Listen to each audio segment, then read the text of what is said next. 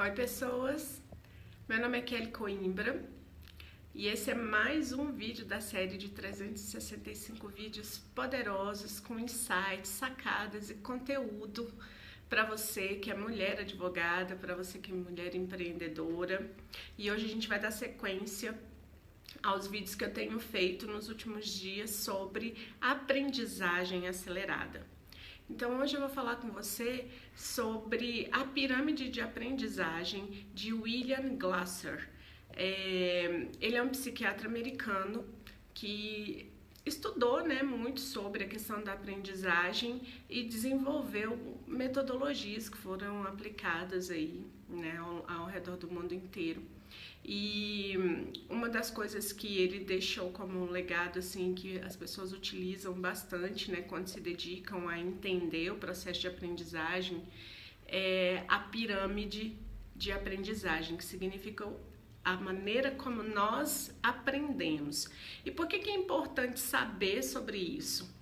Porque se eu tenho a intenção de otimizar o meu processo de aprendizagem, de, de alavancar o meu processo de aprendizagem, de melhorar o meu processo de aprendizagem, ou seja, se eu quero ler ou estudar melhor, né, gravar mais conteúdo, ter mais capacidade de compreensão, né, e de memorização, então conhecendo a forma como eu aprendo, né, como eu aprendo, né, como a maioria das pessoas aprende, eu posso estruturar melhor essa rotina de leitura diária, essa rotina de estudos, né, de forma a atingir os meus objetivos de maneira mais rápida. Então, eu vou ler aqui para vocês para não deixar passar nada, né, de importante. Mas o fato é que nós aprendemos quando nós lemos, nós aprendemos 10%. A gente aprende 20% quando a gente escuta. Né? Isso é muito interessante, porque tem pessoas que são mais auditivas, tem pessoas que são mais visuais, mas o fato é 10% do nosso aprendizado a gente, a gente retém quando a gente lê, 20% quando a gente escuta né, é alguém falando sobre o conteúdo que eu estou estudando, né, que eu estou aprendendo. 30% quando a gente observa, ou seja, quando eu assisto palestra, né, quando eu assisto alguma aula, alguma coisa assim. 50% quando eu estou vendo e ouvindo. E aí é bem interessante porque a gente está usando né, o, dois sentidos muito importantes que são a audição e a visão. Por isso que às vezes assistir videoaulas né, pode ser interessante para uns, né, que conseguem reter um pouco mais de, de conhecimento, assistir aulas presenciais né, também, porque resgata a questão da emoção. É, 70% eu aprendo quando eu discuto com outras pessoas, né? Quando eu converso com outras pessoas sobre o conteúdo absorvido. E aí isso explica por que, esses grupos de estudo acabam funcionando bem, né? Por que, que estudar em grupo, né, para boa parte das pessoas também funciona bem. Porque quando a gente discute o assunto, né, quando a gente discute o conteúdo, a gente consegue assimilar melhor.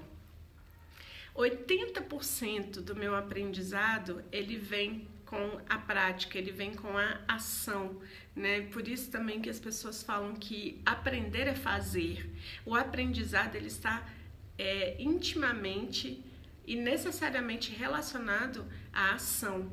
Você só pode dizer que você de fato aprendeu alguma coisa quando você age de acordo com o que você aprendeu. Senão você simplesmente assimilou mais um conhecimento. Né? Então, quando a gente coloca em prática aquilo que a gente aprendeu, a gente está assimilando aí 80% né, de tudo que a gente estudou, né, de tudo que a gente compreendeu.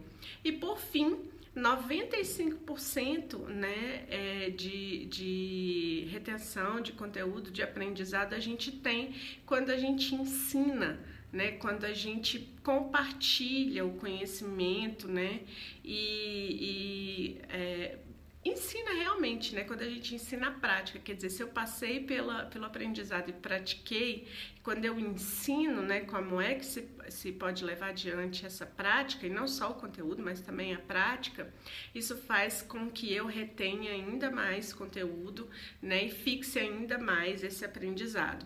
Então, é, esse conhecimento é importante para que você possa identificar, né, dentro desse universo de leitura, de, de audição, de leitura e audição, de, de partilha, né, de até mesmo de ensino, né, é, como que você pode utilizar isso para poder melhorar os seus processos de aprendizagem, os seus processos de retenção de conhecimento. Então, cada pessoa é única, né? Cada pessoa tem o seu próprio estilo.